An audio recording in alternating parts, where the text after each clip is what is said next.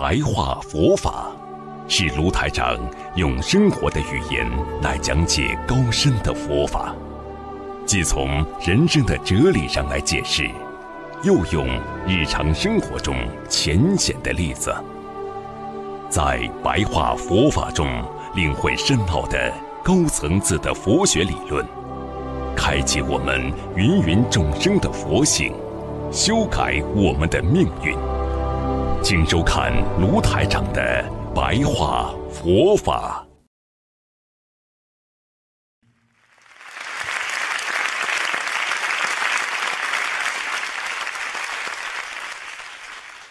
我们人生其实就是一个循环的机制，啊，就是一个六道轮回的一个程序，啊，我们人实际上生出来很苦，然后慢慢的开始懂得什么样叫甜，啊，我们人的感受。时时刻刻在心里。年轻的时候，我们很快乐，但是慢慢的，我们就感觉到年轻的时候，我们很多的东西开始求不到的苦，就是佛法界讲的求不得苦，就开始慢慢开始了，啊。还有年轻时候，我们有很多的理想，想实现理想，但是。没有实现，它也会给我们带来很多的痛苦。当我们中年了，慢慢进入了自己的家庭当中，我们开始懂得自己的观点和观念，我们不能接受父母亲的观点，我们又不能接受同学和朋友之间的观点，我们进入了另外一种痛苦，那就是。心灵的痛苦啊，然后等到毕业了，我们好像已经找到了我们啊自由的一个空间啊，终于毕业了，我们可以大展宏图了啊。然后找到工作之后，没想到同事之间、朋友之间又产生了很多的痛苦。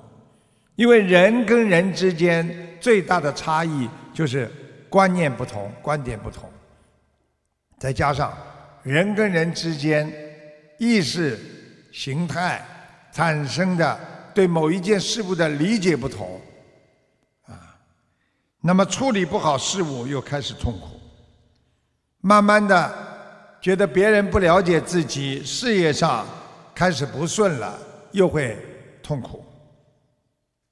然后等到稍微再年纪大一点，找到了家庭了，以为家庭可以给自己带来很多的幸福，慢慢的感觉到跟自己所恋爱的人观念不同，又深深的陷入了家庭的痛苦当中，啊，最后在家庭的矛盾当中，开始产生了更多的执着。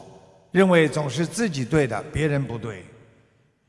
那么家庭矛盾之后呢，又有了孩子的痛苦，对孩子的不理解和孩子对自己的不理解，慢慢的产生了更多的内心不能承受的不理解的苦。所以孩子长大了之后，慢慢的对父母亲的。很多的习惯啦、性格啦、讲的话啦，所觉得遗弃了，和一代人的差距，慢慢的又开始承受着苦痛。这就是师父跟你们讲的：世界上，凡是只要你有形物质、无形物质，只要带有感情，只要带有一切，啊。人的感情或者有形的物质，到最后基本上是属于啊空的，空的就是给你带来不实际的、不能让你理解的那种痛苦。所以很多人说，童年时候还很幸福，为什么越长大越痛苦？啊，这就是我们人生的一个必然的一个规则，这也就是轮回。所以师父跟你们讲，世界上的物质世界，一切都会成住坏空啊。我们包括人和一切有生命现象的和无生命现象的物质世界，均为空。啊，比方说我们啊，任何一个房子啊、车子啊，到了一定的时候，它就会慢慢的变坏、变了腐烂、变了没有用，慢慢的就会变成一个。虚无世界所拥有的，曾经拥有的，让你现在失去的一个物质，就像我们人的感情一样，我们曾经对某一个人很有感情，但是随着这个物质的慢慢的消失，就变得我们对他慢慢的沉默。我们的外公外婆、爷爷奶奶曾经照顾过我们，这是一个。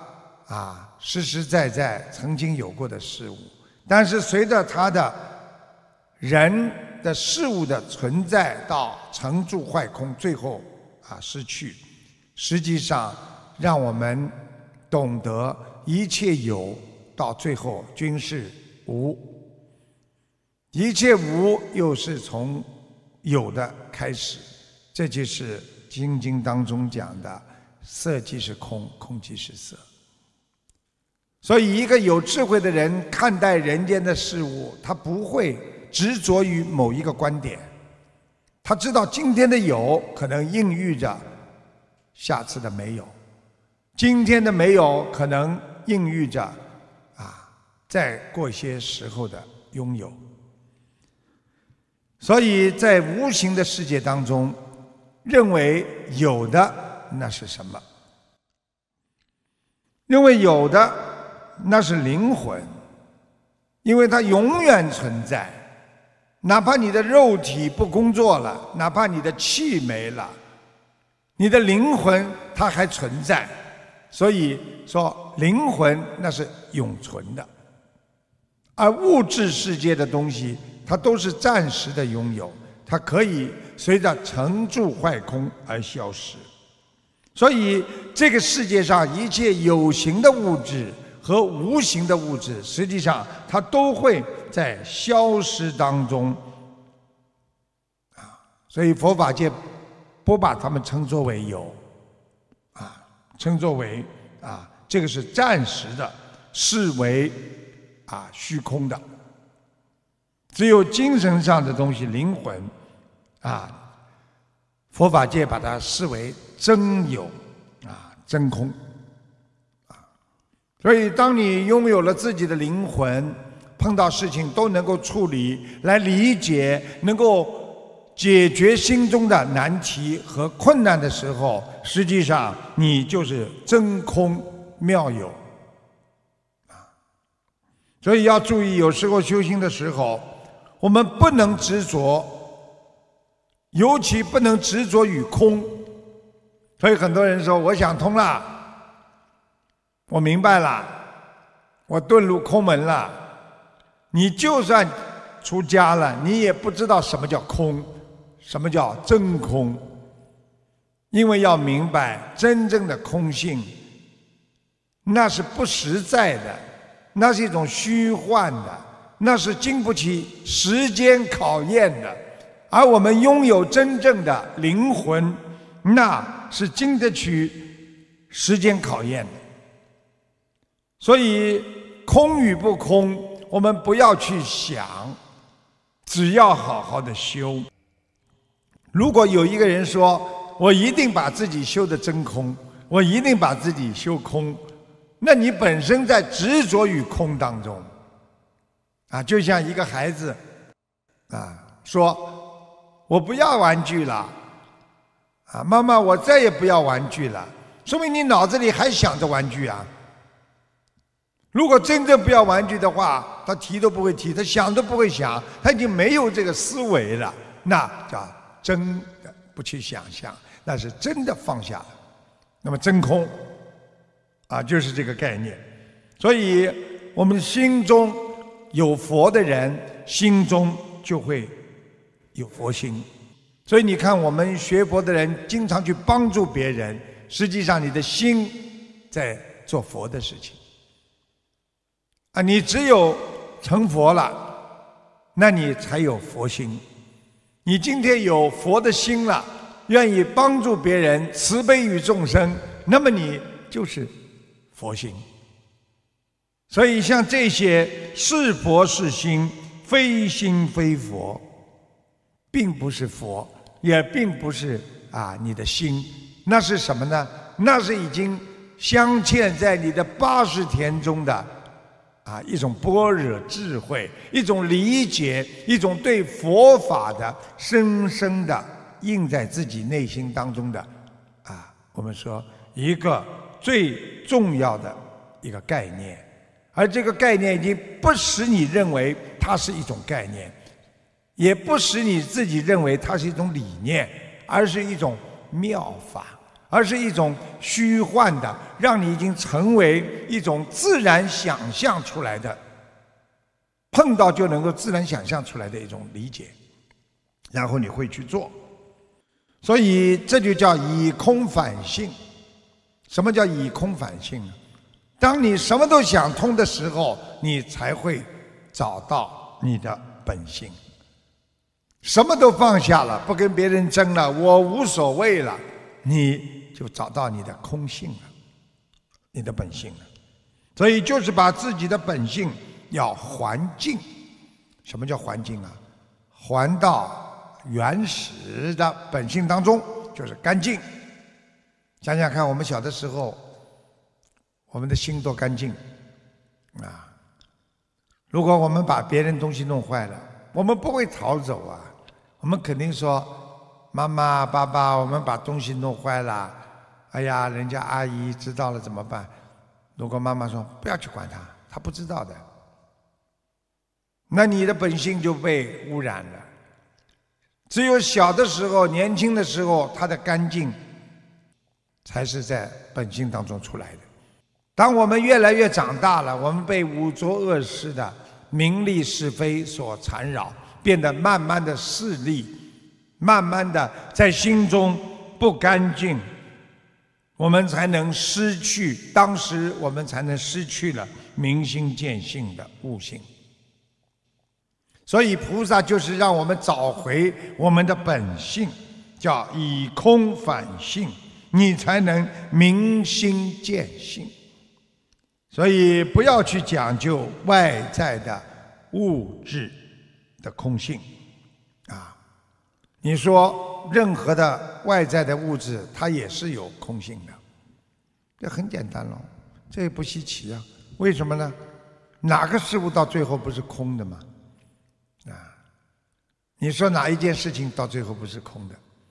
你就是房子几百年之后，它也得推掉重造，啊，那一切人到了百年之后也得走啊。